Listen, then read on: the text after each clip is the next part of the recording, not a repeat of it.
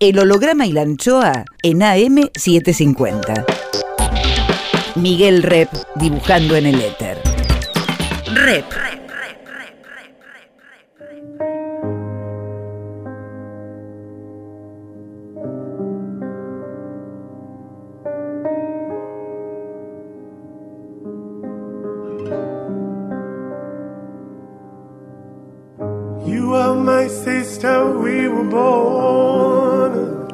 mi hermana. Vos sos mi hermano. There were times we were friends, but times I was so cruel. Vos estás próximo, aunque lejos estás. ¿A cuántos kilómetros estás? I was so afraid of the night. El holograma y la anchoa. Mi nombre es Miguel Rep. that I feared. You lived inside my world so softly, protected only by the kindness of your nature. El holograma y la anchoa. You are my sister, and I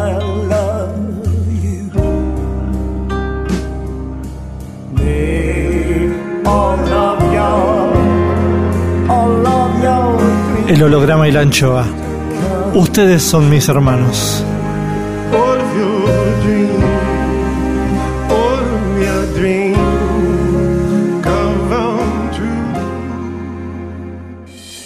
El holograma y la anchoa. Hoy guardamos el aire, el pensamiento de Luis Escafati.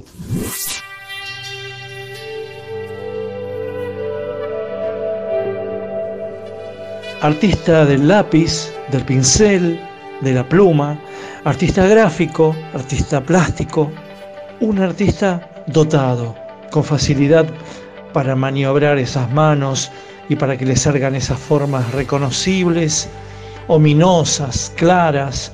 Este cuyano se hizo bien de abajo y tuvo, tiene una vida afortunada. Pudo y puede vivir de sus dibujos y eso es una proeza en este país, en esta comarca.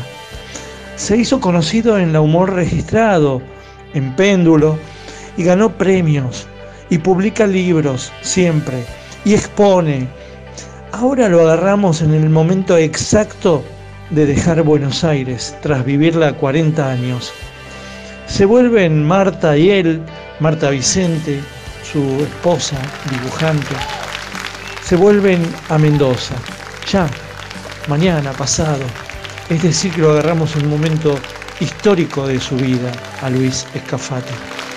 Luis Escafati habla de lo que más nos gusta hablar en el holograma y la anchoa. En este programa nos gusta hablar de arte, de dibujo y de Escafati.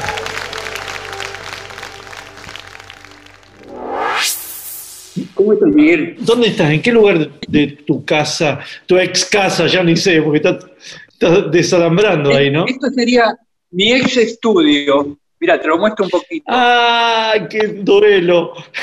¿Cuántos años estuviste ahí? Y casi 40. 40. Casi 40 años. Claro, porque esas ventanas están en tus dibujos. Claro, sí, mil veces las hice. Todo esto este, lo he hecho muchas veces y la verdad que es traumático verlo así ahora, ¿viste? Bueno, que suena todo, parece, parece que no hay nada, pero bueno. Claro, aparte Eh, tenés, un eco, un- tenés un eco tremendo, ¿no? Sí, sí.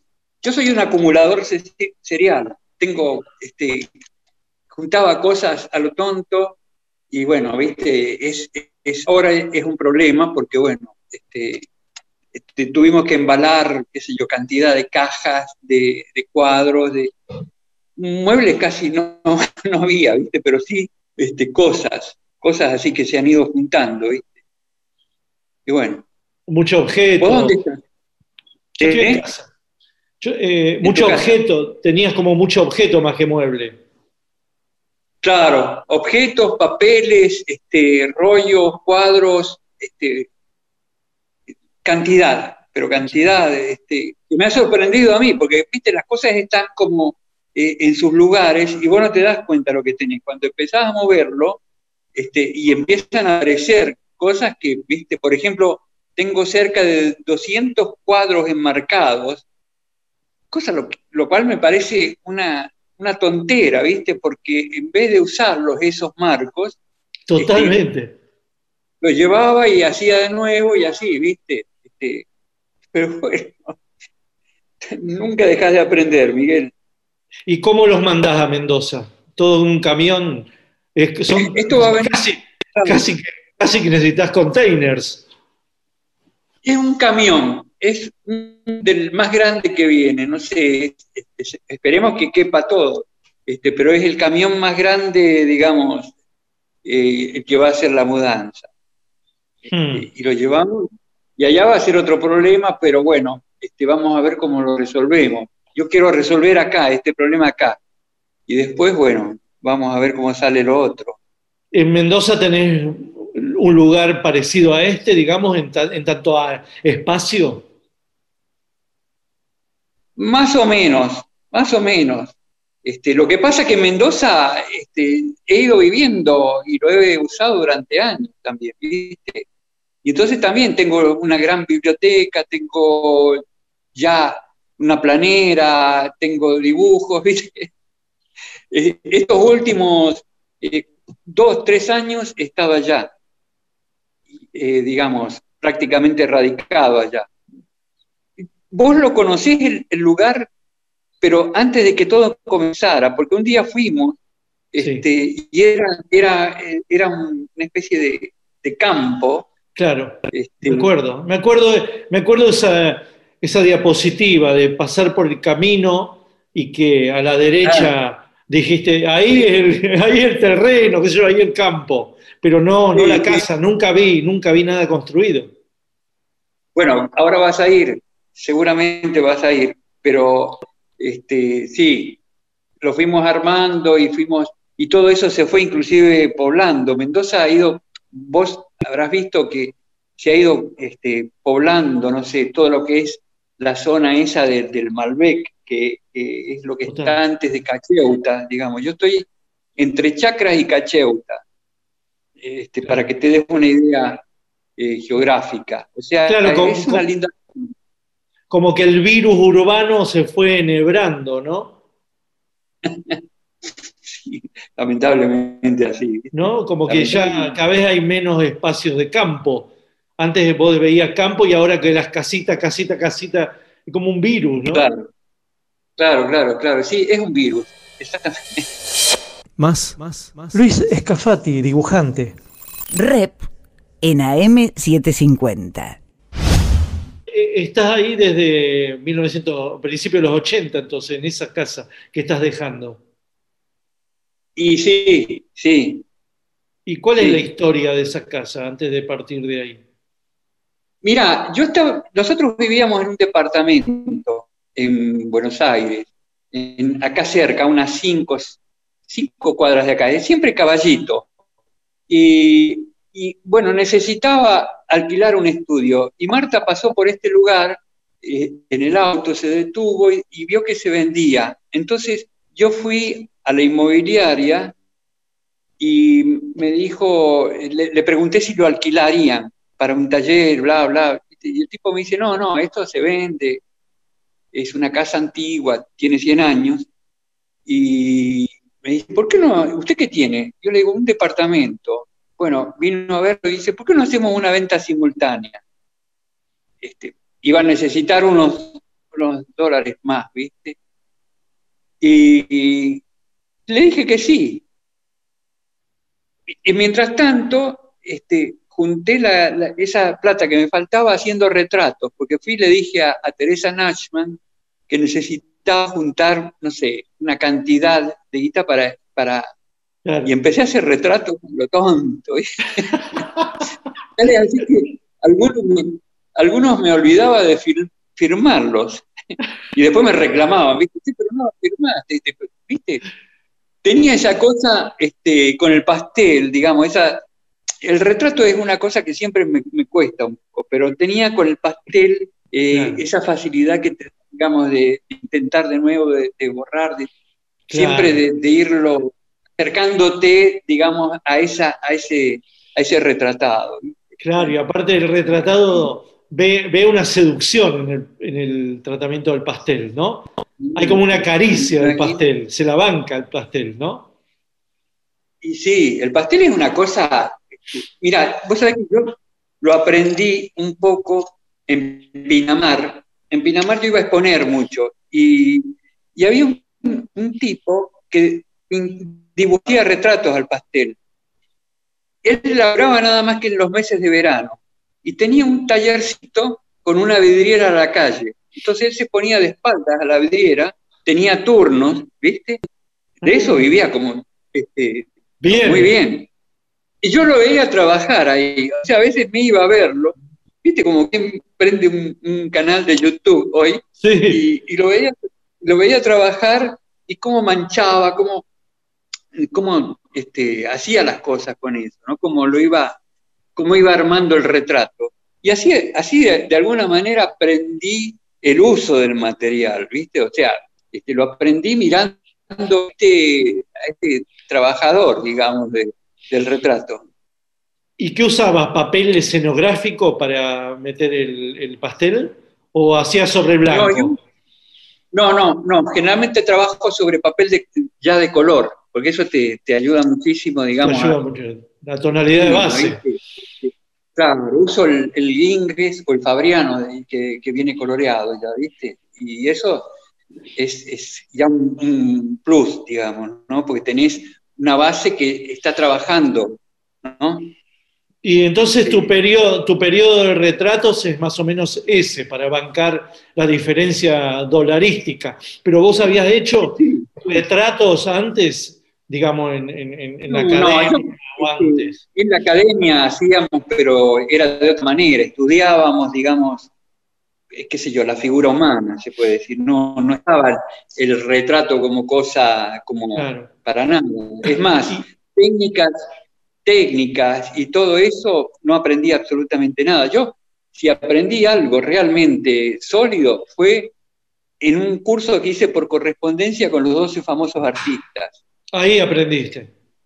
Sí, ahí sí, eso fue Y- algo Y, y de esos 12 famosos artistas, ¿de quién aprendiste más? Y bueno, ahí estaba Brecha, estaba un Sí. Prat. Pero hay una, Este, seguramente hay una sensibilidad que te caló más hondo y de quién aprendiste más. Y mira, a mí me gustaba mucho tanto Brecha como Hugo Prat, por el tema del manejo de- del blanco y el negro. Este, además te daban, este, Brecha te daba mucha bola a la composición, digamos, cómo componer el cuadro, ¿viste? Cómo, este, inclusive la, la secuencia.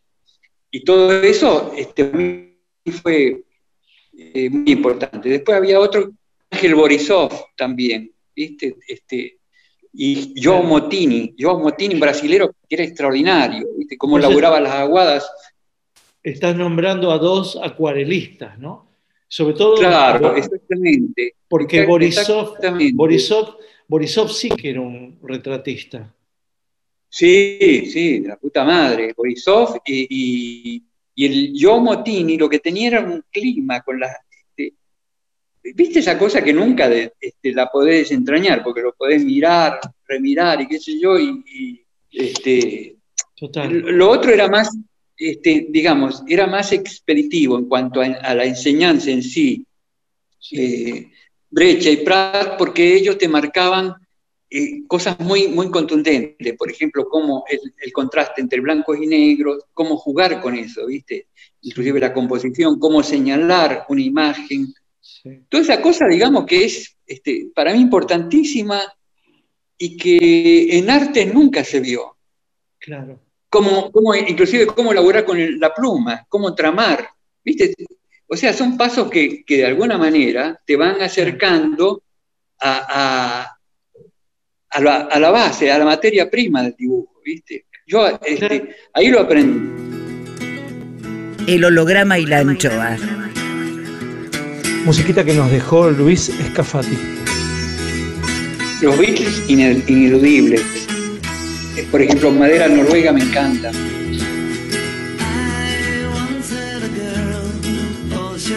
I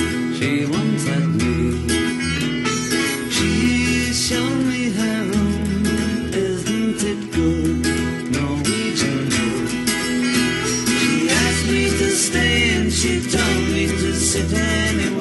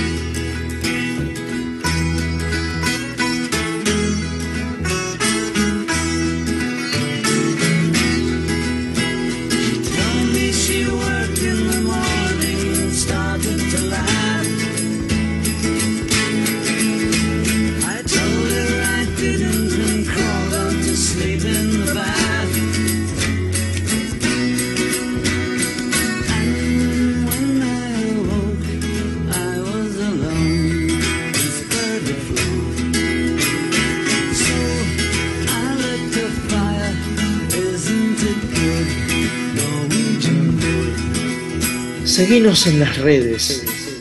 En Facebook, el holograma y la anchoa. En Twitter e Instagram, Miguel Rep. Rep sigue en AM750.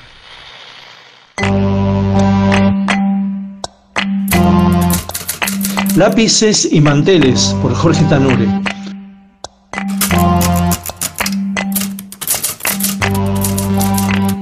Primero llega Coco, que se sienta en el lugar de siempre, lejano al ruido, y hace señas al mozo para que lo espere. Sobre la mesa, rodeada de seis sillas desparejas, varios papeles blancos como sábanas simulan ser manteles. Andy llega con algún retraso, abraza a Coco, que para entonces tuvo tiempo de bocetar algo sobre el mantel, tan solo una idea. Ambos se miran y sonríen. Es momento de pedir algo, lo de costumbre, cafés en jarritos de vidrio. ¿Qué habrá pasado con Pipo? Suele ser el más puntual de todos. Coco se impacienta y Andy agarra la caja de pinturitas que le compró a su hija, saca varios colores y acapara un cuarto del mantel para recrear una vieja historieta que todos ellos leían de chicos. A Coco se le pasó el mal humor comenta cuestiones cotidianas y su mano sigue danzando, llevando de aquí para allá el lápiz negro de trazo grueso. Pipo se baja de un taxi y comienzan a caer las primeras gotas de lluvia. Es el más alegre de todos, o es el que más charla. Saluda, se sienta, mira de reojo los dibujos y saca una virome. Cierren la puerta, grita Coco, y para entonces los tres, que hoy tienen muy poco de qué conversar, se dejan llevar por imágenes y líneas. Faltan tres hombres, y Aníbal entra con sus grandes pasos. Los demás apenas saludan, las tazas de café y café con leche se acumulan en un extremo de la mesa. El azúcar derramado se mezcla con la tinta y traba la punta de los lápices. Faltan dos. ¿Qué les habrá pasado? El tiempo corre y la lluvia aumenta. Suelen ser seis cada semana. Faltan Héctor y Ramiro. Pipo lo hace notar. Observa de reojo a Coco y a Aníbal y percibe en ello gestos con sus bocas. Coco llama al mozo y le pide que retire tazas, vasitos, azucareras y ahora hay más lugar sobre el mantel de papel porque faltaron dos. Nadie habla. El tiempo pasa y se hace de noche. Los de las otras mesas se acercan a ver las obras y alguien, no se sabe qué parroquiano, paga la cuenta de los cuatro apasionados.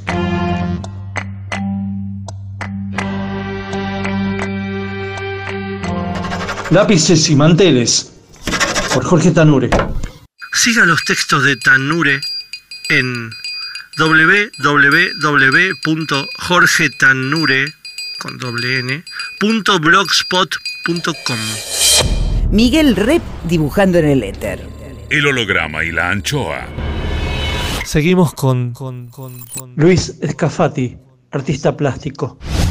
Yo no he ido a la academia, pero como que no te, no te enseñan los planos, ¿no? No te enseñan a, a cortar los planos, eh, no te enseñan lo que te enseña no. la historieta, ¿no? No te enseñan lo que te enseña en la, gráfica, la plástica no te enseña Sí. lo que te enseña la, la gráfica, ¿no?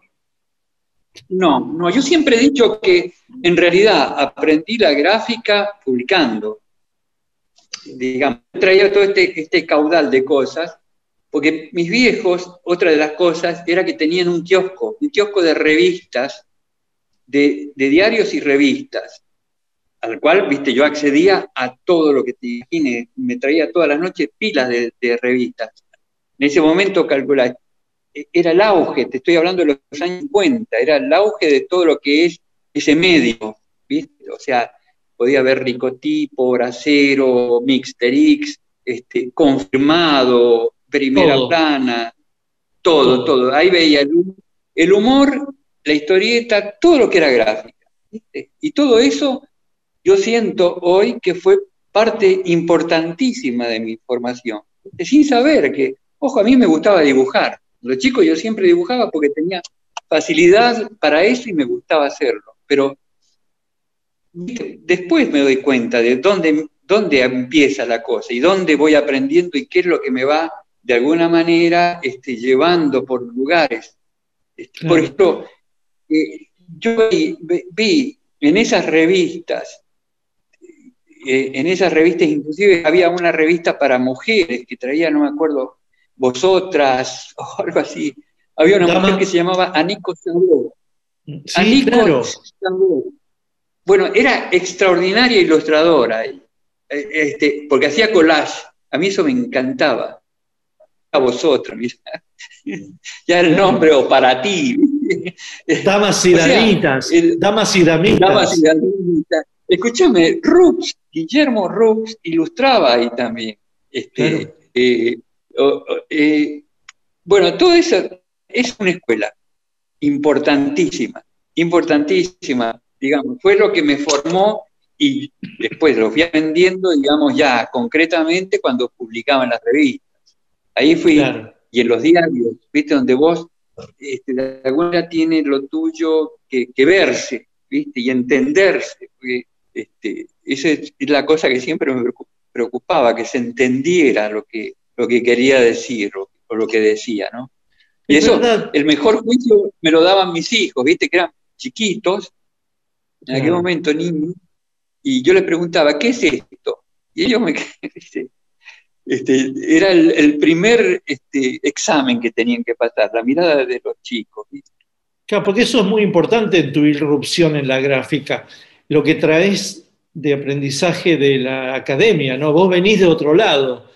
Y vos recién ponías el ejemplo de Rux, que Rux nace en Patorucito por el papá y por colorear las tapas de Claro. la Patorucito y todo eso, y se va al otro lado, que es la plástica, ¿no? Se va y se, Claro. se afinca en la plástica, pero en la plástica mismo eh, me parece que hay en él algo de la gráfica. Es como al revés de vos, ¿no? El tipo nunca sale del plano claro, digamos, cuando hace las metamorfosis esas de sillones, hay algo de la historieta ahí, en los grabados. Y después, y en la última obra del Rux, que es una obra anecdótica, ¿viste? Que es una obra de plano, casi te diría como Nor- Norman Rockwell, casi te diría, ¿no? Entonces el tipo como que abreva de algún modo en su génesis gráfica y se va y se va a la arte, a la otra arte, ¿no? Y en vos no, cuando irrumpís vos, que es que los 70, vos venís de allá, vos venís de ese barrio mendocino de la gráfica, do- de- donde se cruzan, qué sé yo, se cruza Carlos Alonso, Sergio Sergi, pero también se cruza, Claro. qué sé yo, eh, la gráfica de Sansol, Cris, toda tu, tu generación, ¿no? Claro.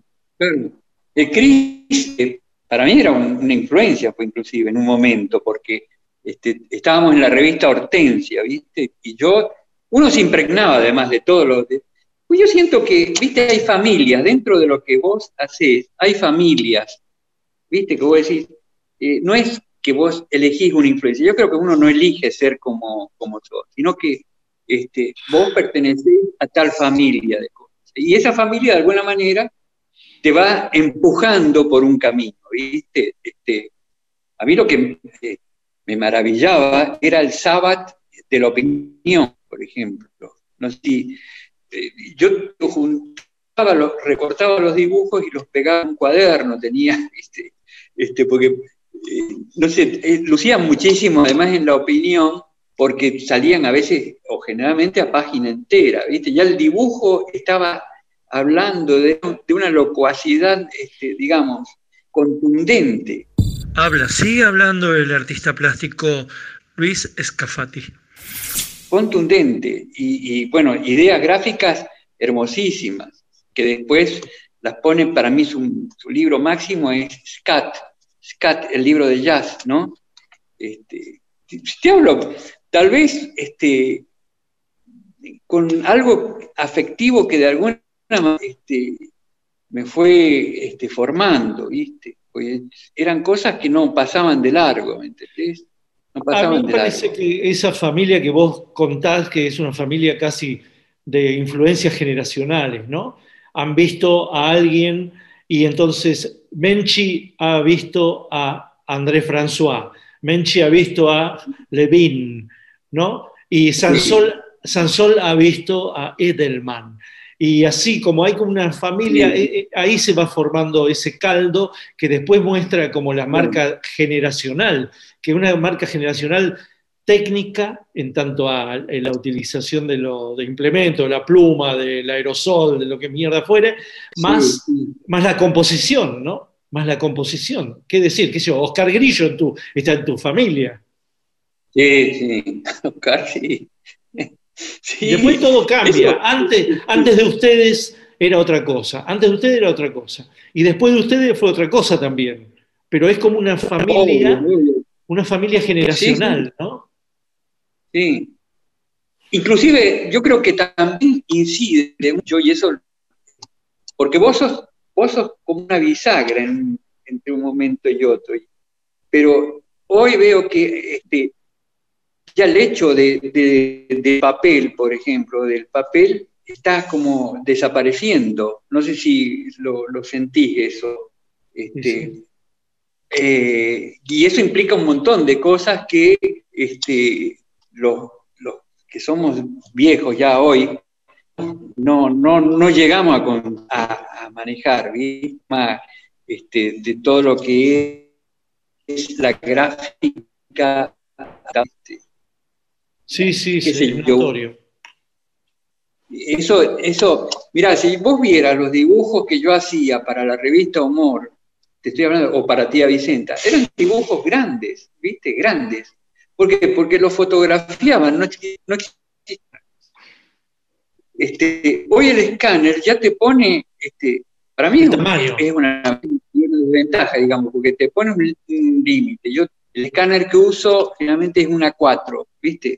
Cuando lo uso es mío, digamos, el que tengo en mi casa, ¿viste? Eso es un límite porque eh, mi, laburo es un laburo actual donde necesito el espacio.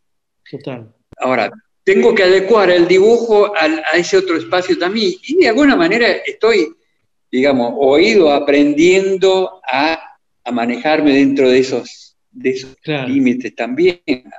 Claro, vamos a, vamos a explicarle a la gente que eh, vamos a explicarle a la gente que en los tiempos en los 70, los 80 y también en los 90 uno podía hacer un original muy grande porque eso se reducía fotográficamente y se transformaba en fotolito que se pegaba y era todo papel, era todo papel, hasta la resolución final era papel, ¿no? Eh, porque ellos pegaban un fotolito. Y, con, ahora, ahora no se estila más eso, y lo que se estila es tener, exacto, un escáner, que es una medida muy limitada, porque si no tenés que rearmar el dibujo y su quilombo, ¿no? Pero si terminás trabajando A4, A3, ¿no? A3 con suerte, A4, según el A4. Claro, claro, el mío es A4, el mío es A4.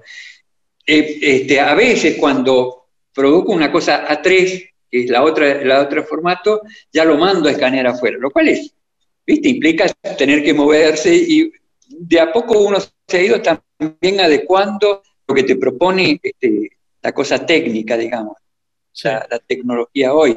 Este, ahora, por otro lado, eh, por ejemplo, eh, eh, tuve que emigrar de, de- hacia Buenos Aires, lo cual fue traumático y difícil. este, que eh, calcular, primero este, me vine yo, teníamos con Marta dos hijos, Matías y Florencia, en ese momento, pero me vine yo a una pensión al Gran Hotel Tunquelén, se llamaba, mira, donde ¿En no se año? aceptaban este, mujeres. ¿En qué En año? el 76. En el 76, pleno proceso. Sí, sí. Ese hotel hoy es la casa de Yuyo Noé, para que te des una Ah. idea. Enfrente a la comisaría. Ahí en la calle. Exacto. Mira, esa, esa comisaría, porque a mí me llevó un chileno cuyo hijo este, era militante del MIR, ya estaba ahí, estaban, digamos, eran fugados, ¿viste? Te tenían que presentar. Yo le digo, cuando estamos llegando, porque lo conocía el chileno en el tren, y cuando estamos llegando en el taxi ahí, ¿viste? Digo, che, pero estás frente a la comisaría, no te hagas ningún problema, me dice. Vas a ver que acá estás tranquilo, yo. pero a mí no me gustaba que estuviera frente a la cana, ¿viste?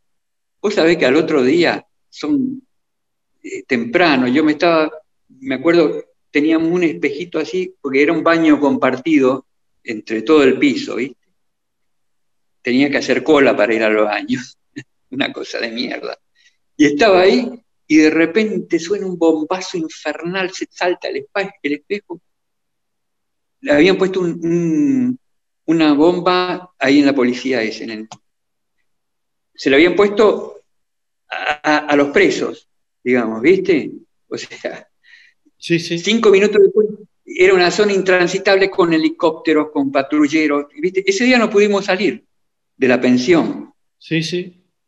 Este, no, no sabés lo que era eso, ¿viste? O llegar es- este, tarde, digamos tarde, 11 de la noche y te estaban alumbrando con reflectores, no podías entrar si no era caminando, digamos, ¿viste? Y, y te digo, fue un momento muy difícil.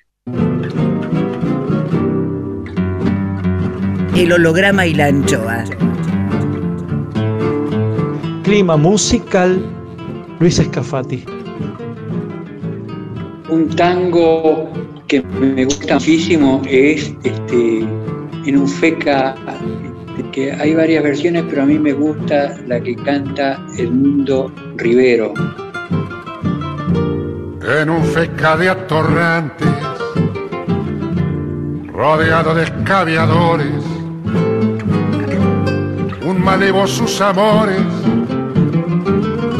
rememora sollozante, en tanto los musicantes pul- pulsando sus instrumentos, yeah, llenan de tristes acentos el feca tan concurrido, donde chorros aguerridos tristes sueñan, tristes sueñan con el vento. Con tu pinta tan diquera me hiciste, me hiciste tanto espamento, me laburaste de cuento como a un notario cualquiera, y de la misma manera me hiciste. Me hiciste tirar la daga y pa' colmo de mi plaga yo pungué por tu cariño, me engrupiste como un niño, pero esa deuda, pero esa deuda se paga. Como tu fin ya está escrito, fácil de imaginar, muy pronto irás a parar a manos de un compadrito. Y cuando ya esté marchito ese, ese cuerpo compadrón, algún, algún oscuro chabón será el llamado a cargarte. Nadie quiere el estandarte si es lunga, si es lunga la procesión. El holograma y la anchoa. Rep. En AM750. Volvemos con, con- con- con Luis Escafati, dibujante. ¿Y, y dónde laburabas en ese año s- 76? Porque había revistas que eh, aparecían y desaparecían muy fácilmente. Claro. Yo trabajaba, este, trabajé en Mengano Pero y ahí ya desapareció. desapareció. Ya estaba palmando. Mengano ya eran los últimos números, pero todavía estaba en Mengano. Estaba este, El Ratón de Occidente, una revista, e- era del grupo ese de, de Blota. que- Editores asociados. Sí, ni bien llegamos acá, digamos, cuando ya nos establecimos con Marta y mi familia acá el año siguiente, en el 77, ese grupo lo, borraron, ¿viste? O sea, se fueron, creo que a Venezuela, tuvieron que rajarse, fueron, fueron presos inclusive. Este, y bueno, ahí quedé un poco en la nada y fue que me dio una mano Roberto Páez, que, que me, digamos, me, me hizo su ayudante, digamos, ahí, ¿viste? Entonces yo estaba este, como ayudante de Roberto y eso fue, y inmediatamente también aparece una revista que se llamaba Tía Vicenta. Este, Otra época, la, la- la otra, la otra época, la la última época. época, sí. Sí. Che, Esa- y segunda- con Roberto Páez estabas ahí en, el, en su laboratorio de la Avenida Rivadavia, ¿no? No, estábamos antes en la calle este, Martín y Paraguay. Ahí tenía, era una vieja casa este, donde vivía este, con una viejita que era una viejita cascarrabia, pero terrible, ¿viste? Y él tenía ahí el taller, era exclusivamente taller. Te tenía alumnos y este, donde laburábamos, digamos, ¿viste? Y me acuerdo, era un nido de cucaracha, que él- Roberto era, tenía un alma ecológica que no quería matar las cucarachas, ¿viste? Era una cosa, era una pelea siempre con el tema de las cucarachas, ¿viste? Porque era un edificio viejo que todavía está.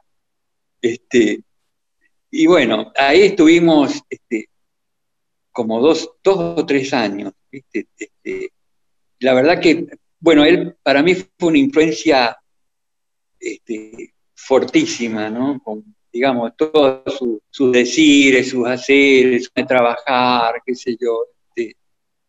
Eh, fue una relación así por momentos conflictiva, porque, viste, discutíamos mucho, pero nos este, un viste, que era el, el dibujo y, y la literatura también, la literatura, el cine, este, bueno, todas esas cosas, viste, para mí te digo, fue realmente un momento de iluminación, así, viste, en mi formación, digamos. Luis Escafati, Dixit. Che, vos decís que es clave tu, tu amistad, tu, tu acercamiento a Roberto Páez. Más allá de las discusiones, del, bueno, de, digamos, del intercambio intelectual y todo lo demás, ¿qué, qué, parece que te quedó de, Roberto Páez a vos? Porque Roberto Páez es más que nada un grabador del, y, de utilización del blanco y negro, con pequeños toques de color, ¿no? Sí, sí. ¿Vos, ¿Vos, creés que te ha quedado algo del blanco y negro de él o, o, o pasaste, eh, pasaste esa influencia con una jabalina?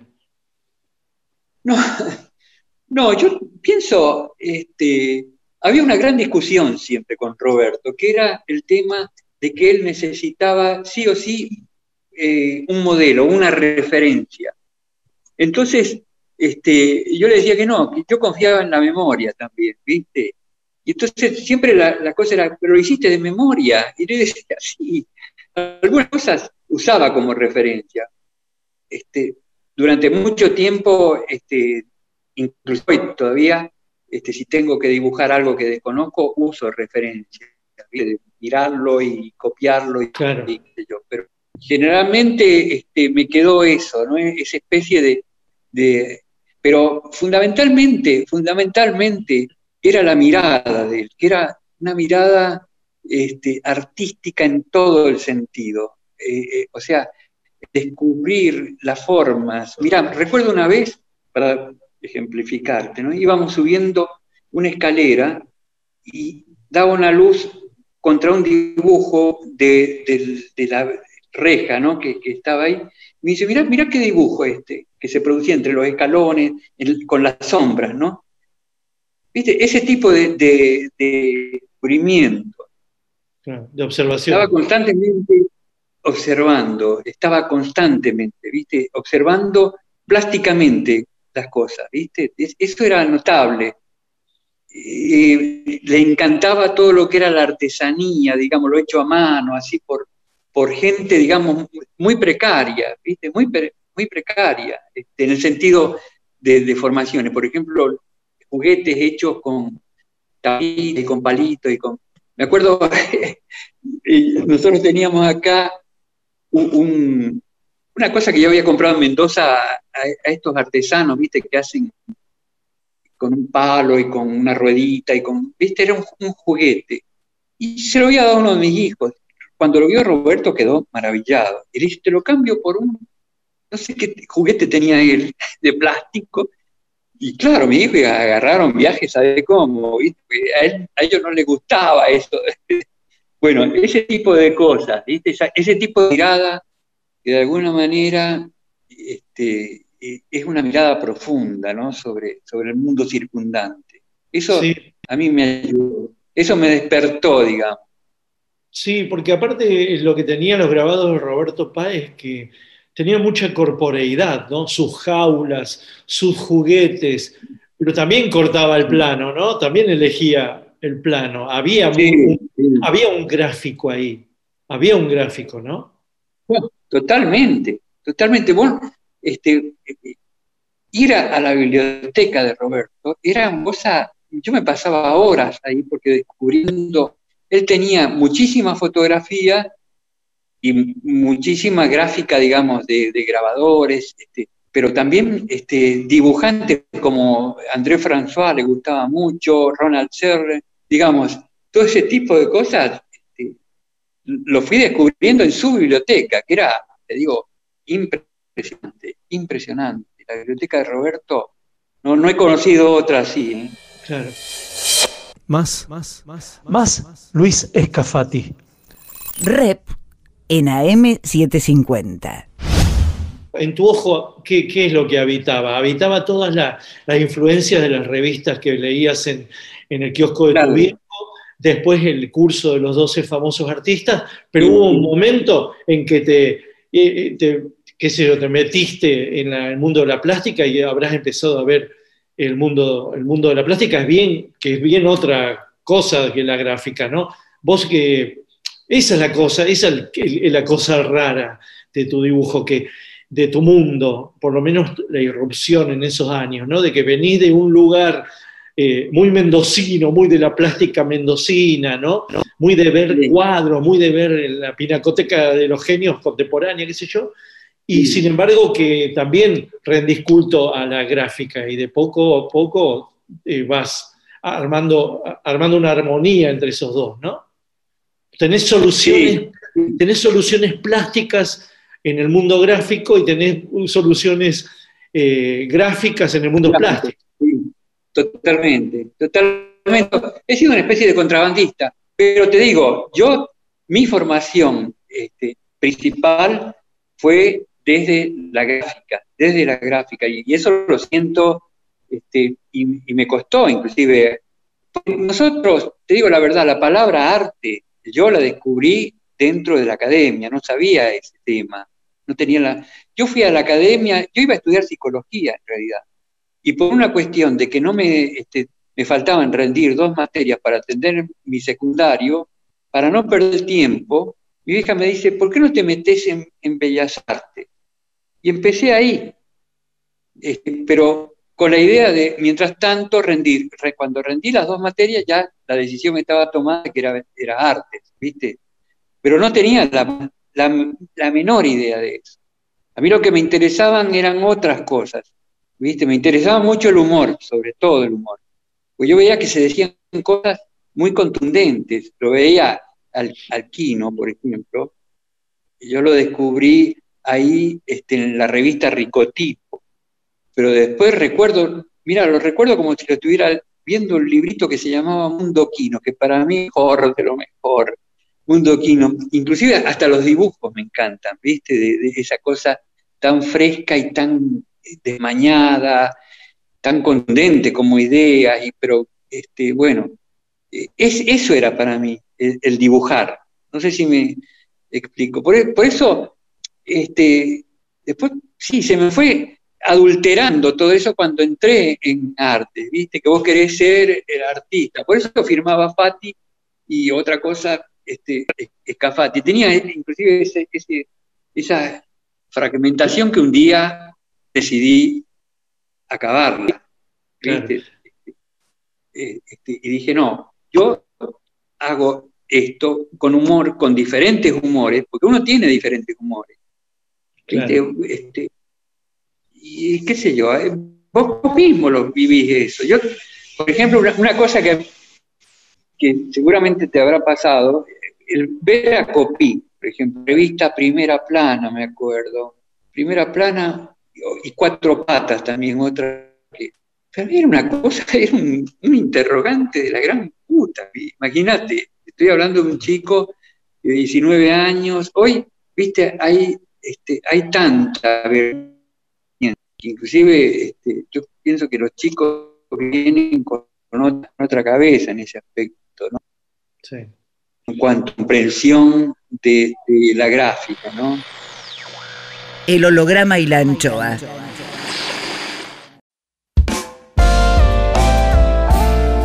El holograma y la anchoa en AM750.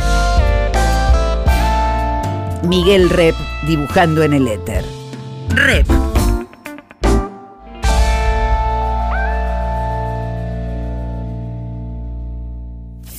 Cuadritos finales. Más Luis Escafati. La yapa, yapa, yapa, Che, Luis, ¿en esa época te decían el gordo, Fati? No, ¿No? No, todo, lo contrario. Me, este, Fati es una apócope de Escafati que me ha ido. Yo empecé firmando Fati, pero no por gordo. Es más, muchos que me conocían, me acuerdo del comentario que me hizo Sergio Ken, que se extrañó que yo era muy flaco en aquel tiempo. Me dice, pero no sos gordo. Y digo, ¿pero por qué? Pues ahí por tu nombre. No, nada que ver. ¿Nunca, ¿Nunca fuiste gordo? no, no, gordo no. Ahora estoy más gordo, pero este, siempre. Este, la gran preocupación de mi madre era que por más que me daba de comer de todo, este, eh, siempre era una especie de, esqueleto, ¿viste? demasiado delgado para su gusto, ¿viste? Sí, fue claro. Viste que a una madre, a una madre le gusta tener un hijo saludable, gordito. Que ¿Vos te encontraste en su momento algún tipo de disrupción, de, digamos, de dificultad en poder transmitir tus ideas humorísticas con tu dibujo? Porque a mí me parece que fue muy importante la escuela Chumichume, ¿no? Donde vos podías hacer un dibujo, un dibujo eh, muy libre, con un texto ad hoc, ¿no? Que después también eso, eso que vos trabajaste mucho, que trabajó mucho también el, el Christ, pero el Christ posterior a vos, porque el Christ viene de un dibujo monito, monito ayordado, digamos, la máquina de hacer pájaros es un monito. Ah, sí, sí, sí. ¿Viste? Pero después de, después de viene, viene en un tipo más formal, pero vos notabas que el, el negro Chris también medio adivinando eh, esa intención tuya, a veces parece como que se le ocurría el dibujo y después le metían el texto. Totalmente. Yo me iba a veces, iba con los dibujos a la revista, a, Humor, iba en el subte, tratando de, qué carajo le ponía de, este, texto. ¿Me entendés? Este, había hecho una situación, pero tenía que, darle esa, cosa. Chumi Chumes, que recién nombraste, para mí fue una escuela una escuela increíble porque, eh, bueno, eh, me sentía un poco cercano a ese tipo de humor este, y a esa especie de, doble sentido de las cosas y muy, muy mordaz y muy social también lo suyo. Yo me, este, me identificaba totalmente, totalmente. Hace muy poco, hará un par de años atrás, conseguí un libro espectacular de Chumi Chumes, este, en la Avenida de Mayo y compré tres ejemplares para regalar, ¿viste? Porque para mí era una especie de, y lo sigue siendo, ¿eh? todavía lo, releo así, es, un, y tiene salidas muy, muy increíbles, muy, no sé, este, hoy siento que el humor es otro, cambió también el humor. Sí, pero, pero, la- pero, a mí me parece interesante esto como otra manera de hacer el humor, que es, primero se te ocurre un dibujo y con esa libertad después vas hacia el, el chiste, que creo que también a veces lo hace el roto ese. Yo creo que el roto hoy hace un dibujo que se basa en una fotografía y después ve qué discurso le pone. Es decir, que esa escuelita que es chumichumes, eh, que acá decantó en, en Fati, en Christ, y que ahora me parece que se ve en el roto, eso es, es algo que como que de una voluntad del dibujante de ser libre para encontrar después el humor, y no al revés, el, el humorista que después tiene un esclavo en sí mismo, que es el dibujante que le ilustra. Claro, claro, sí, sí, es, sí, son dos, dos maneras de acceder a, a una situación, ¿viste? Sí, es tal cual, tal cual. Este, es más, yo todavía, ¿viste? Una vez que vos incorporás eso, este, sigue funcionando adentro de uno. A mí me sigue funcionando el tema del humor. A mí me interesa mucho el humor, ¿viste? Me interesa, inclusive, muchos de los dibujos serios, entre comillas, tienen cosas este, de humor. ¿Por qué? Porque yo siento que es algo que, que- que me ayuda a comprender situaciones. Es más, Claro. este, lo, siento una cosa necesaria. Lo siento algo necesario el humor, ¿viste? Para, para transmitir algo, no sé. El holograma y la anchoa. Atenti. Continuará mañana más Luis Escafati. Miguel Rep en AM750. Edición Eimon. Textos Jorge Tanure. Y yo sé que el mundo no es como lo queremos, lo sé de los 10 años. Intenta, produce, consigue. Listo, ahí le mandé. Berenice Sotelo. Gracias. Lápiz y tinta Miguel Rep. El holograma y la anchoa en la contratapa del fin de semana. Sueñan lindo. Miguel Rep. El holograma y la anchoa, siempre contratapa, siempre último, siempre nocturno, siempre allá.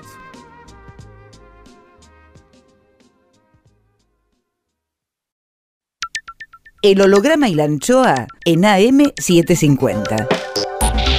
Miguel Rep dibujando en el éter. Rep.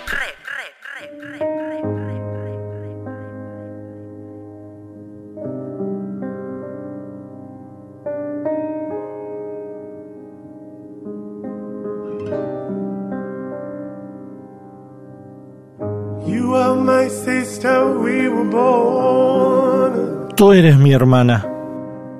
so innocent, so full of need. Vos sos mi hermano.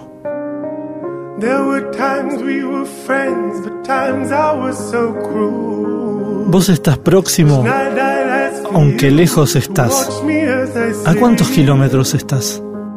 I was so afraid of the night. El holograma y la anchoa. Mi nombre es Miguel Rep.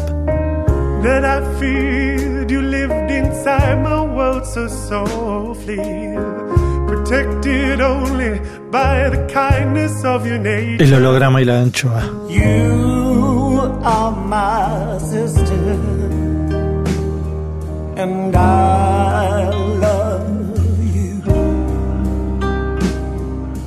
May all of your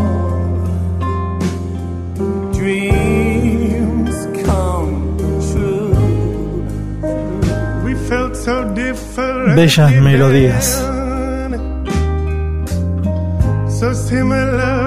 Linda vida. Amor. Arte. El holograma y la anchoa. Mi nombre es Miguel Rep.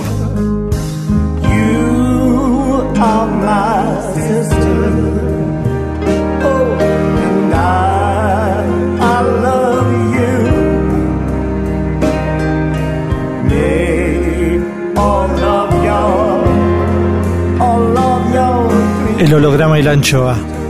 Ustedes son mis hermanos.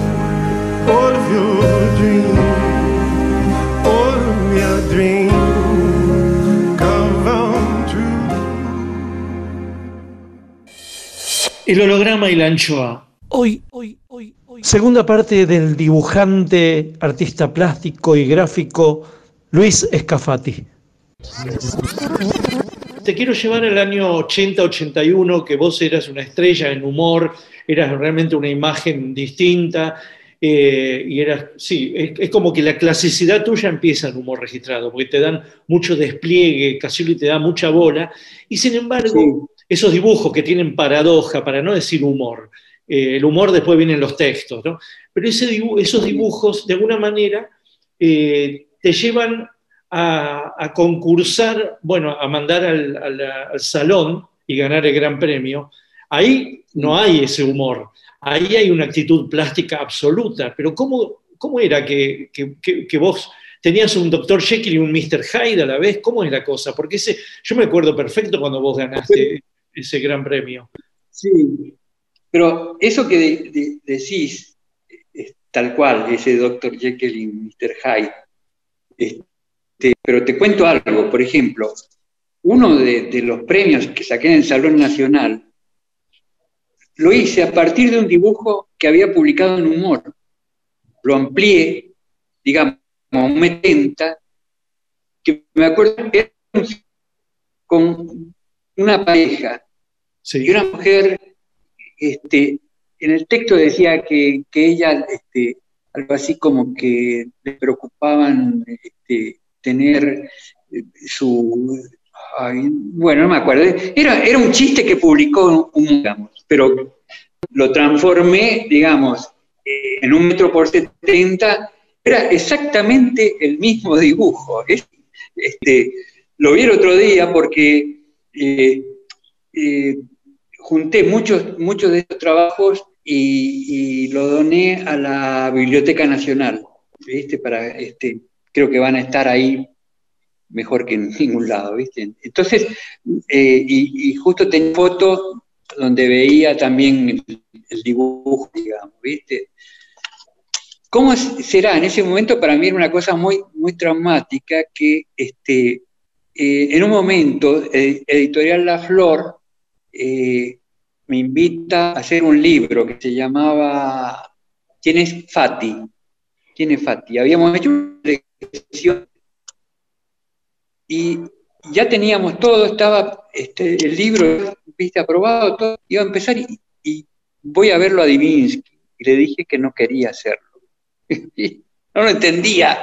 Dice, pero es la primera vez que me pasa esto, tenés todo, ¿por qué no querés hacerlo? Entonces le dije, mira, lo que pasa es que estoy este, con este conflicto, que este, quiero ser un dibujante y no dividirme entre humorista y, bueno, viste, fue el error de mi vida, porque siempre me arrepentí de no haberlo hecho, porque, viste, en última, pero necesitaba, digamos, la certeza de que yo era tal cosa, digamos, ¿viste?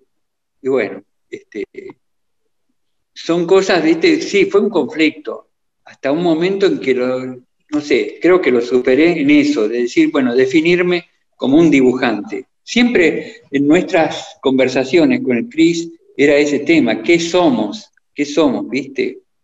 Este, yo eso lo resolví así, rompiendo con Fati, digamos, lo, lo- lo eliminé. Cosa que, viste, fue- me fue muy criticada, muy criticada. Me basaba siempre en, en Hokusai, que había tenido 40 seudónimos, viste. Entonces digo, escúchame, yo uno solo, este tuvo 40. Y lo fue dejando todos, viste, hasta llegar a, a- bueno, algún día espero llegar a ser Hokusai, viste. Más, más, más. Luis Escafati, dibujante. Rep en AM750. Sí, pero esa, la, la crítica era por los seudónimos o era porque habías renunciado a hacer dibujos humorísticos, a hacer chistes más que dibujo humorístico? Era por todo. Era verdad que se me redujo muchísimo este, el campo de laburo. Se me redujo No te- alevosamente. pero pará, pará, ¿no, no, se te, ¿no se te abrió otro campo que es el de la ilustración? No, no, no, no, no, no. Este, eh, yo, este, la ilustración realmente eh, la empezó un poco a, aparecer en mí este, con la revista El Péndulo, que era una revista de ciencia ficción. Si bien hacía mucha ilustración o algunas cosas de ilustración periodística, pero la, la revista era donde debía hacer cuatro, cinco, seis dibujos referidos a un tema, ¿viste? Eso fue un quiebre, ahí, ahí a ver esa posibilidad, porque con algo que además Fue un quiebre. me interesa mucho. Claro, claro, la literatura para mí siempre estuvo en mi vida, ¿viste? Siempre, siempre. Siempre, digamos, este, tal es así que hubo un momento eh, cuando estaba el primer año de, de artes y yo quería escribir. Este, Estoy hablando desde un lugar donde en ese momento, digamos, había un boom literario, ¿viste? Donde estaba Cortázar, eh, no sé, eh, todos esos tipos estaban, ¿viste? García Márquez. Y, y, claro, eh, vos fíjate que no es nada, nada es porque sí, porque en realidad el dibujo y la literatura yo siento que son complementarios, que tienen mucho que ver. ¿Viste? Vos, no, no es caso que el tipo que dibuja este, quiera escribir y viceversa. Yo lo tengo siempre como ejemplo a Gunter Grass. Gunter Grass, el del tambor de hojalata, ¿viste? que era un extraordinario grabador, que hizo un libro hermosísimo de dibujos en la India que se llama Sacar la lengua. Está en el Goethe, acá en Buenos Aires. Sacar la lengua es una maravilla, un libro así, cachote, que hizo con tintas mm, así marrones, una belleza, en la India. Sí. Bueno, este, yo creo que son temas, eh, el dibujo y la ilustración son, el dibujo y la literatura son lenguajes, digamos, que cuentan cosas. Me parece a mí, no es casual la historieta, el humor, todo eso que también eh, este, tiene, tiene esa eh, gira en torno a eso. ¿no? El holograma y la anchoa. Clima musical. Luis Escafati. Bueno, Piazzolla, por ejemplo, Adiós Nonino.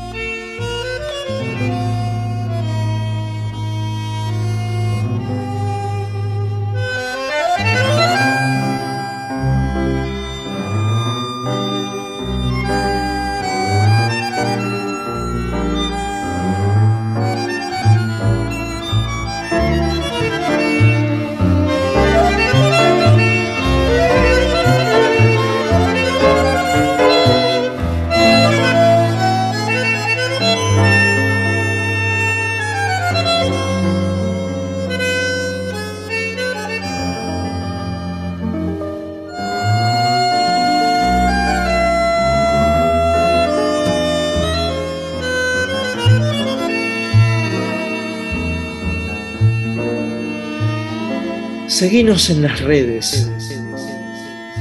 En Facebook, El Holograma y la Anchoa. En Twitter e Instagram, Miguel Rep. Rep sigue en AM750. El recepcionista de arriba. Oh my God. Juicio al invitado. Como todos sabemos, está científicamente comprobado que cuando morimos, subimos al cielo, nos reciben para testearnos en el juicio final. Todo lo que hicimos, deshicimos y omitimos en vida es examinado por un barbudo con alas llamado el recepcionista de arriba, quien juzga si somos recibidos en el paraíso, nos penitencian para aguardar en el purgatorio o nos destinan forever al infierno. Nubes, leve viento, ausencia de olores. Examen, examen, examen más. Cuadrito 1. El recepcionista de arriba recibe a Luis Escafati. Comienza el interrogatorio. Luis, ¿qué prefiere para su eternidad? ¿Paraíso, purgatorio o infierno? No sé cómo será el paraíso, no me puedo imaginar además. El paraíso, este, ¿qué es lo que será? Pienso que eh, debe ser más entretenido el el purgatorio, ¿no? Y viendo su vida vivida, ¿qué cree merecer para su eternidad? ¿Purgatorio, paraíso o infierno? Yo pienso que el paraíso, si existe, no sé, todos teníamos una cuota de, de errores y de aciertos, ¿viste?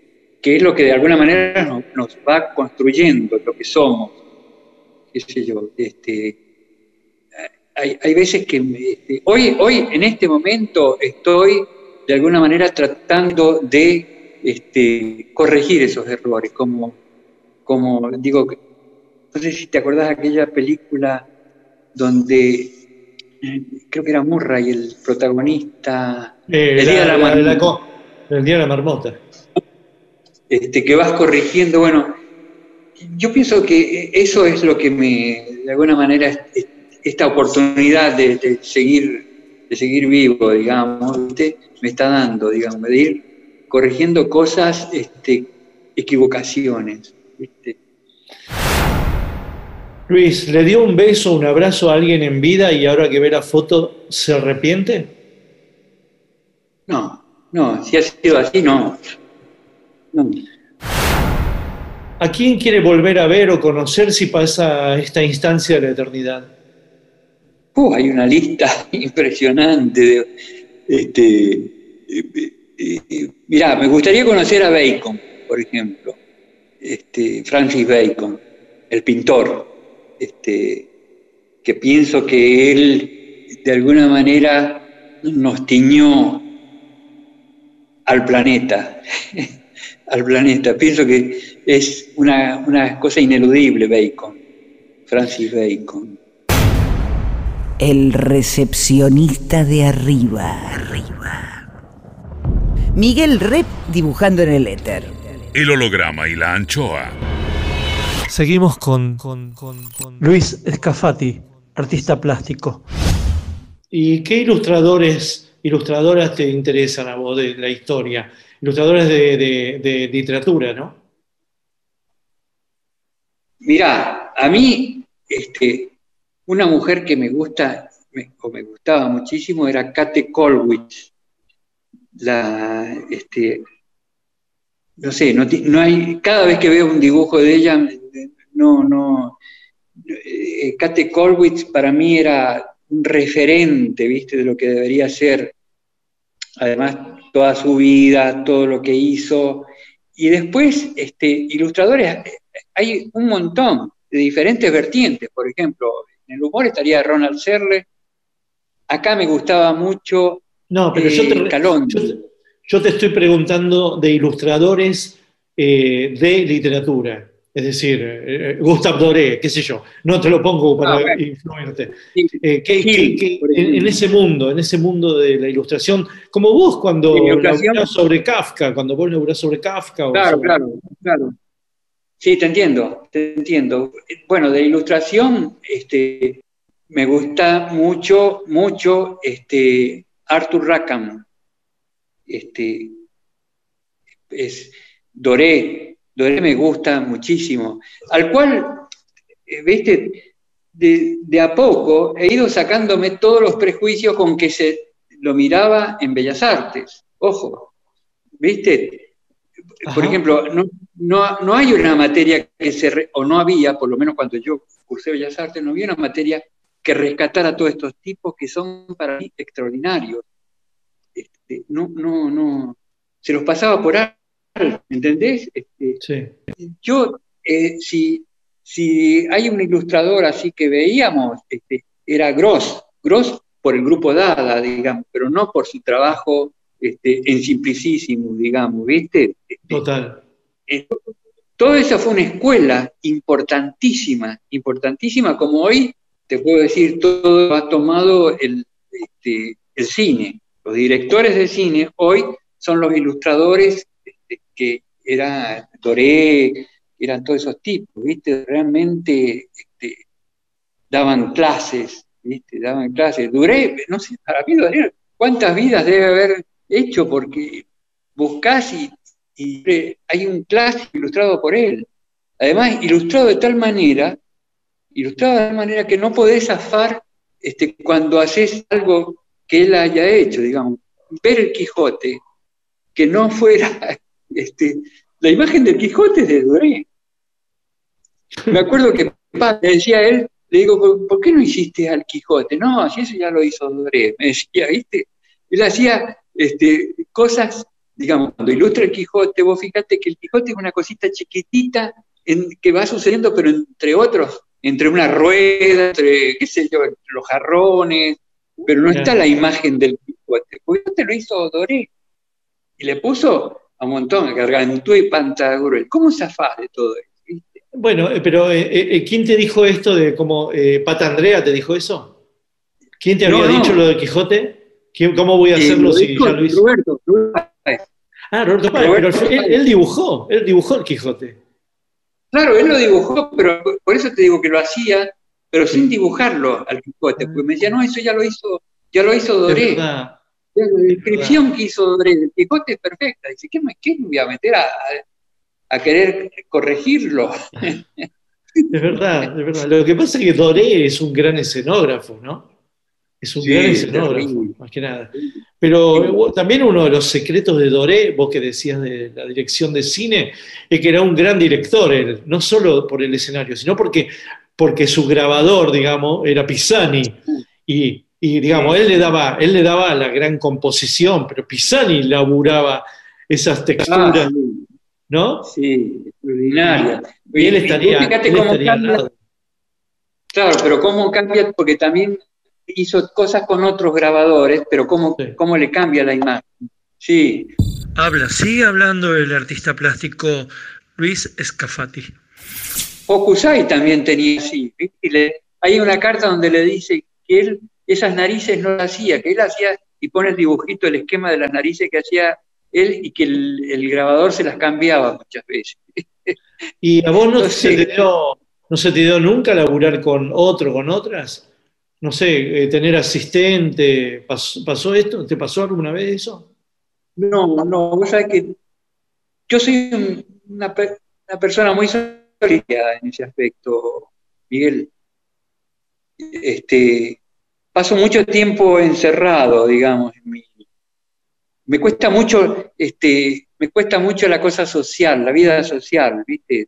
Este, eh, con Marta sí nos acompañamos mucho, porque ella, bueno, está más o menos, estamos, digamos, con materias semejantes y, y, bueno, charlamos y, vemos y constantemente con quien más, digamos, intercambio cosas. Pero después, este, me, cuesta, me ha costado siempre, muchísimo, muchísimo. Este, además, este, la, la- la ruptura, digamos, de venirnos a Buenos Aires, donde no conocía prácticamente a nadie, ¿viste? Instalarlos acá y, y aprender unos códigos que para un provinciano este, son rarísimos, ¿viste? Son, eh, o eran rarísimos, qué sé yo. Y ahora que vos sos un dibujante urbano, no sos un dibujante rural, ¿no? Y ahora que vas a perder la gran, la gran urbanidad, digamos, esta- esta ciudad que, que tanto dibujaste y que tanto... o sea, ¿Cómo te imaginas tu, tu vida a partir de, de esa ruralidad que vas a elegir? Porque de alguna manera, al lado de esto, es una ruralidad, ¿no? Es un retiro rural. Sí, sí, es un retiro rural, sí. Este, lo disfruto, ¿eh? Lo disfruto y descubro otras cosas. Inclusive, te digo más, este, llego a, a descubrir en mi memoria a un Buenos Aires este, que por ahí, estando presente, no lo ves, ¿no? Este, no sé si... Es, Ah, Sí, es sí. raro el tema de la ausencia. O sea, este, yo, por ejemplo, sigo dibujando, ya está en mi ADN, digamos, el tema de- del espacio este, y de la energía que significa este, es- esta ciudad. Este, yo te digo, por ejemplo, una de las cosas que me llamó la atención la primera vez que, que fui a New York fue la, la cosa pacífica que había allá, que no la encontraba acá. Este, yo pensaba que iba a ir a un lugar de una potencia impresionante, y no, me encontré con algo súper pacífico, donde los ruidos eran mínimos, donde todo era eh, tranqui, ¿viste? En, cambio, eh, llegás a Buenos Aires, me encanta caminar así, recorrerla, y yo siento una energía desbordada, ¿viste? Qué sé yo, desde el ruido del colectivo, la, la gente, qué sé yo, todo, todo, todo, todo es muy, muy polémico, muy, muy fuerte, ¿no? Este, bueno, todo eso de, de alguna manera está incorporado en mí, ya, qué sé yo, sí, sí. Repeat after me. El holograma y la anchoa.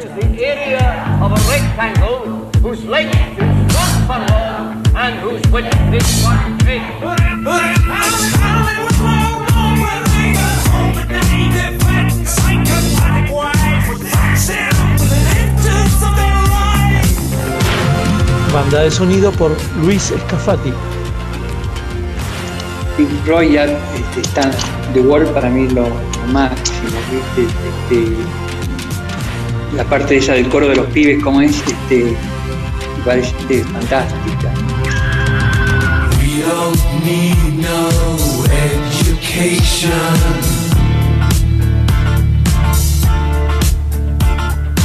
We don't need no thought control.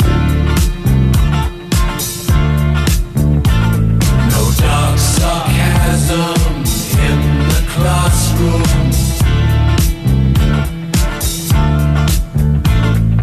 Teacher, leave them kids alone.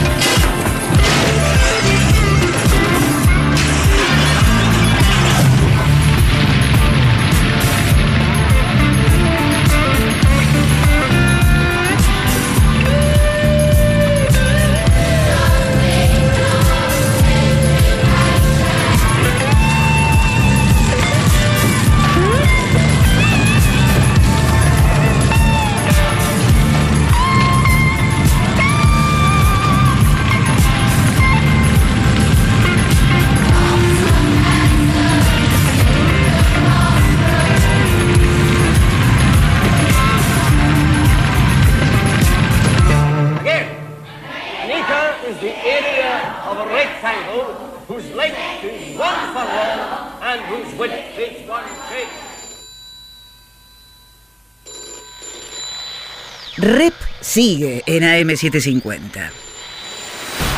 El recepcionista de arriba. Oh my God. Juicio al invitado. Hay gente que espera entrar en el paraíso, pero hay muchos en el paraíso que esperan que entre cierta gente. Cuadrito 2. Continúa el interrogatorio a Luis Escafati. Escafati.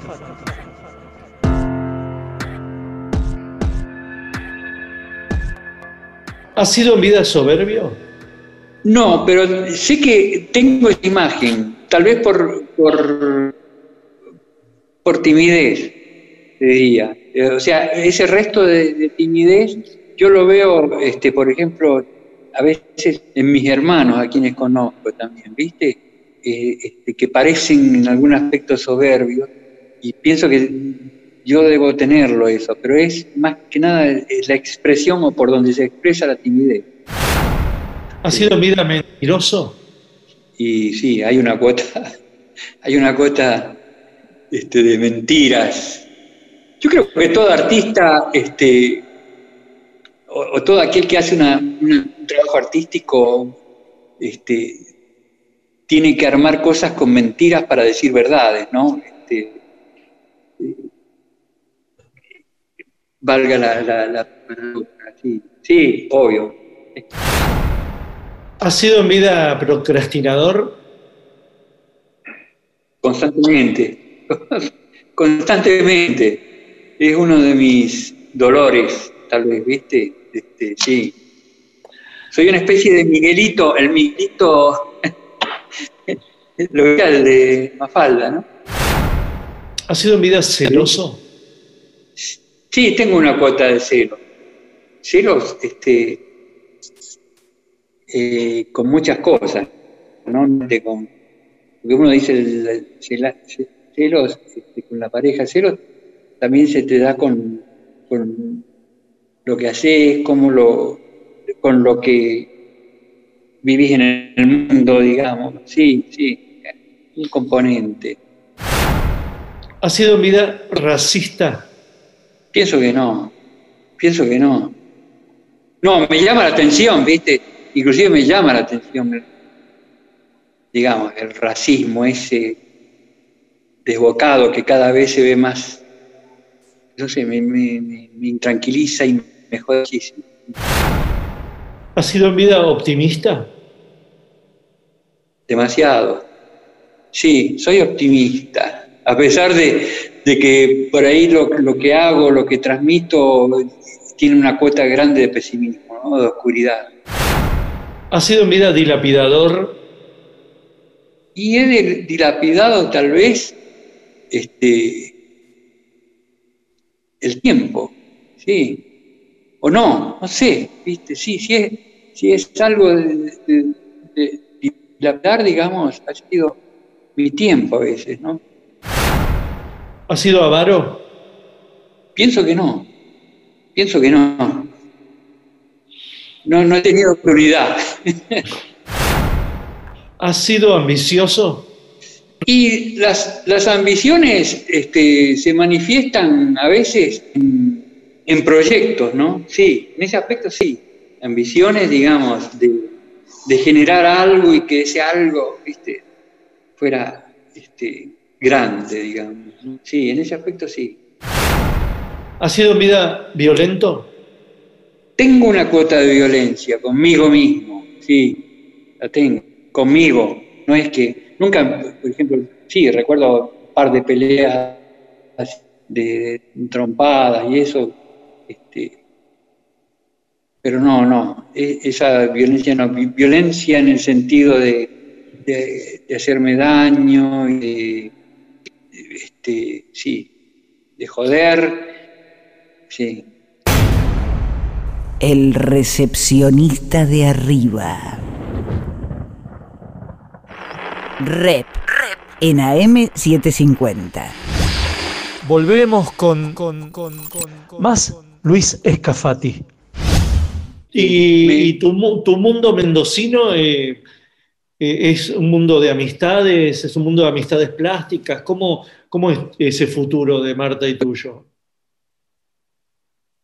Mira, no se diferencia mucho de, de este de acá, ¿no? en el sentido ese de, tengo amigos, ten- tengo sí, este, pero como los tengo acá también, ¿no? Este, no hay mucha diferencia en ese aspecto, Miguel, porque ya te digo, somos de una manera, tal vez esa es otra cosa, sos de una manera, a mí me gusta mucho leer este, y ver eh, cine, digamos, ¿viste? Este, es una actividad un poco este, donde estás solo. ¿Qué estás leyendo? ¿Qué estás leyendo? En este momento estoy leyendo un libro de Aurora Venturi que se llama Las Amigas, que es una cosa extrañísima, potentísima, ¿viste? La descubrí ahora en este libro, este, y descubrí a ella además, ¿viste? Creo que ya lo escribió grande de edad ese libro, ¿viste? Lo cual este, no deja de maravillarme, porque eh, además el humor, todo lo que tiene esa mujer, es impresionante. ¿Y te invita a ilustrarla? ¿O no? Vos sabés que yo cuando leo no, no pienso en eso. este, por ahí hay cosas que sí que las pensás en ilustración. Por ejemplo, cuando leí 1984, oh, ¿viste? decía, estos son dibujos que ya hice. Este, todo, todo 1984 está lleno de eso. Eh, estoy trabajando en una novela gráfica, pero este, estoy trabajándola todo al revés, digamos. Estoy dibujando lo que después va a ser una historia, que no sé cuál es. Porque te pregunto, "¿Y ¿pero de qué trata? Y no sé, son dibujos, ¿viste? Que en este momento estoy, ya tengo más de cerca de 200 dibujos, digamos, donde suceden cosas, obviamente, pero este, ese es el tema, ¿viste? Y esta novela gráfica, ya que te agarro en este momento fresco, eh, es- ¿la estás haciendo libremente sin una secuencia? Es decir, sin, sin una cronología. ¿Después vas a hacer el montaje final? ¿O estás pensando esto es la página 1, esto es la página 14, esto es la página 30 y pico y después meto texto? No, mira, yo tengo, este, me regalaron en realidad un libro este, blanco, blanco, digamos, y empecé a dibujar, empecé a dibujar, no en la primera página, y en, y- no, no, empecé a dibujar, entonces se empezaron a armar secuencias, claro, y se empezaron a armar por momentos, sí, secuencias de cosas. Y eso va a ser, digamos, este, eso va a ser el, el punto El de partida, el orden, digamos. El orden, este, me gusta ese rigor, ¿viste? Porque si no, me gusta ese rigor ya prearmado, digamos. Ahora, ¿qué va, qué va a ser el, texto y de qué va a tratar? Seguramente va a tener, va a girar en torno al dibujo, que es mi, materia, digamos, al dibujo, a la literatura y el mundo digamos. Ahora, este, no, no, no tiene un héroe, no tiene, o si lo tiene, pienso que todavía no lo veo, este, o no se ve, pero ya te digo, pienso, eh, por ejemplo, a mí me gusta mucho el cine de Fellini, este, donde vos ves una historia, pero que no es lo importante la historia, sino todas las imágenes que te ¿no? Cuando es Roma. Roma es la ciudad, Roma, hay una historia ahí, pero todas esas cosas que después te lo reiteran en otras películas, ¿viste? De, qué sé yo, Amarcor, que me maravilló Amarcor también, ¿viste? ¿No? Eh, bueno, ese tipo, ese tipo este, de, de relato, digamos, es lo que va, o, o lo que estoy de, de- de unir, de, de armar. Pero en estos dibujos, los dibujos que se te aparecen, aleatoriamente, porque vos vas de acá para allá, dejas hojas en blanco en el medio, bla, bla. Eh, ¿Estos dibujos tienen, un- tienen algún tipo de amarcord? Es decir, ¿tienen algún tipo de vocación de, de tu vida? ¿O son dibujos eh, libres, absolutamente libres temporalmente, cronológicamente? No, no. Por momentos, sí, yo creo que uno es ineludible, ¿viste? Uno, digamos, siempre sos una referencia. autorreferenciales. Sí, todo lo hago, de alguna manera todo lo que hacemos yo creo que es muy difícil eludirse a sí mismo, ¿no? Este, yo durante muchos años, tenía, qué sé yo, 10, 15, 20 años, escribí diarios. Escribí diarios y los últimos diarios eran dibujados también. ¿Entendés? Este, y era un poco eso, una especie de cosa muy desordenada donde este, relataba o contaba o pensaba escribiendo y dibujando, digamos. ¿viste? Un poco eso este, es, digamos, es la semilla que hace, que hace esta novela gráfica. Yo le digo novela gráfica porque no sé cómo llamarla, ¿viste? Pero pienso que, que tiene que ver con eso, con la novela gráfica, ¿no? Este, Claro. sí. Más, más, más. Luis Escafati, dibujante. Rep en AM750. Luis, la última. ¿Cuál es la imagen que sintetiza tu vida? Si vos tuvieras que definir, viste, qué sé yo, ejemplo es eh, Hopper y sus soledades, eh, Molina Campos y sus campos bajos, de su horizonte bajo, Cándido López, bueno, toda esa gente que tiene Georgia O'Keeffe con sus flores, ¿no? ¿Y qué, cuál es la imagen que resumen tu vida después de haber sido tan saltimbanqui de, imágenes, ¿no? ¿Por laburo o por, o por expresión tuya? Sí.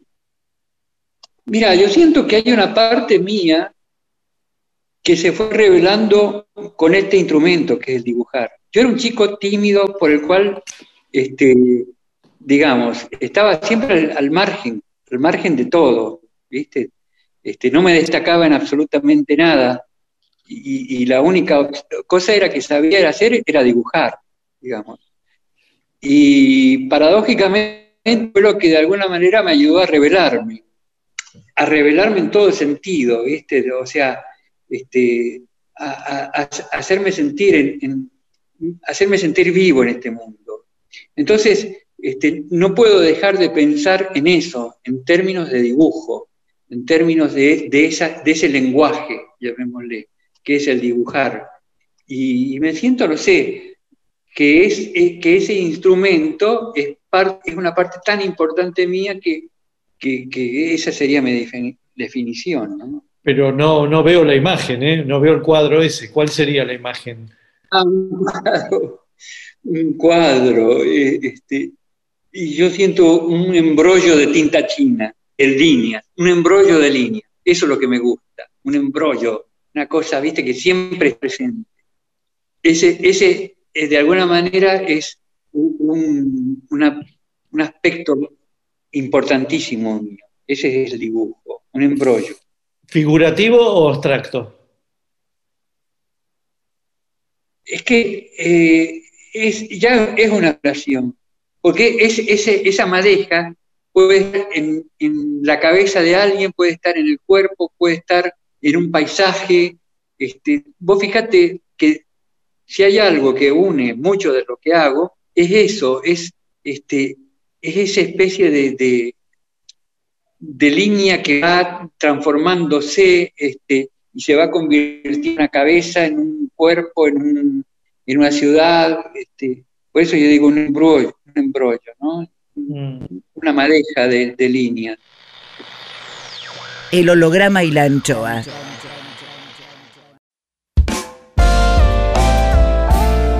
El holograma y la anchoa en AM750.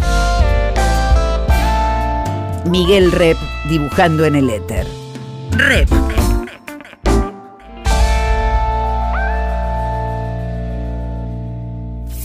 Cuadritos finales. El recepcionista de arriba. Oh my God. Juicio al invitado. Según pasan los años en capacidad hotelera, el infierno tiene más problemas de alojamiento que el paraíso. ¿Por qué ocurre esto? Cuadrito 3. Termina el interrogatorio y se procede al veredicto.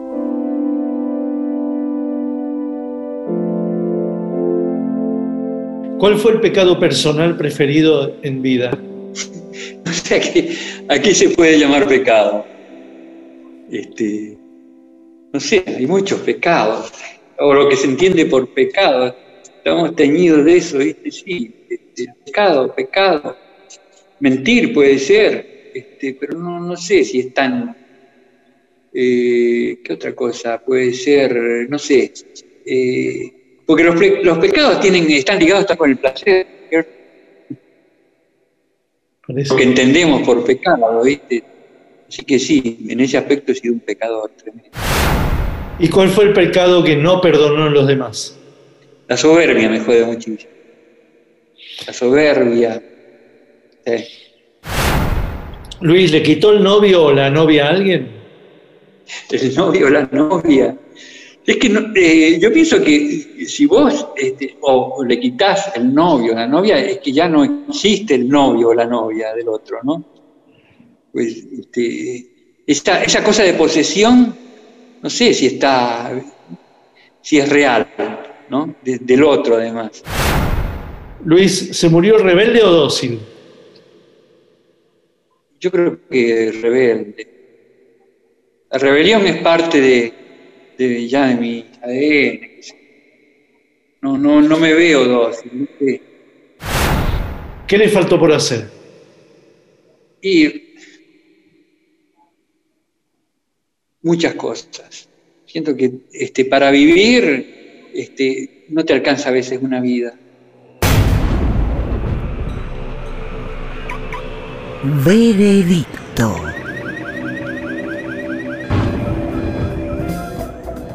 Vislumbrando detenidamente las respuestas del señor dibujante y oteando en sus palabras altos grados de romanticismo, curiosidad, exploración, belleza, belleza en la fealdad, ideología, inocencia y culpa. Por todo ello, condenamos a Luis Escafati al purgatorio. Purgatorio. Porque es en blanco y negro y en grises. Dejo constancia, el recepcionista de arriba. El recepcionista de arriba. Miguel Rep dibujando en el éter. El holograma y la anchoa. Seguimos con, con, con- con- Más Luis Escafati. La chapa. Bueno, chef, que, que- que sea bien, que salga todo bien la mudanza y que abandones sin tantas Sí. lágrimas ese lugar. Y ya, ya todo eso fue de alguna manera llorado. Miguel. ¿Sí? Este, ¿Cuándo, sí, dejan? sí. ¿Cuándo dejan? ¿Cuándo se mudan, definitivamente? Ahora, ahora, en dos, tres días. Miguel, te espero verte, espero verte en Mendoza. Sí, esta vez sí. Tenés- sí, sí, Bueno, tenemos amigos en común, le voy a decir a Dede, a... Estamos cerca con el CD, ¿eh? Sí. Estamos a, unos, a unos pocos metros. Ah, buenísimo, está cerca el Fader. Estoy cerca del Fader, sí. Qué y de la madre. sí, sí. Bueno, che, dale un beso a, a Marta, ¿eh? Y, y nos vemos allá. Bueno, Miguel. Perfecto. Bueno, muchas gracias, Miguel. Muchas Gracias. gracias, y estamos en contacto. Un gran Gracias, abrazo a vos y a Berenice. Gracias, che. Buen viaje. Chao. Chao. Gracias. Chao, chao. Chao, sí. El holograma y la anchoa. Miguel Rep en AM750. Edición Eimon. Textos Jorge Tanure. Sí, para algunos es más horrible que para otros. Es injusto el mundo, es una mierda. Intenta, produce, consigue. Listo, ahí le mandé. Berenice Sotelo. Gracias. Lápiz y tinta Miguel Rep. El holograma y la anchoa en la contratapa del fin de semana. Sueñan lindo. Miguel Rep. El holograma y la anchoa, siempre contratapa, siempre último, siempre nocturno, siempre allá, siempre.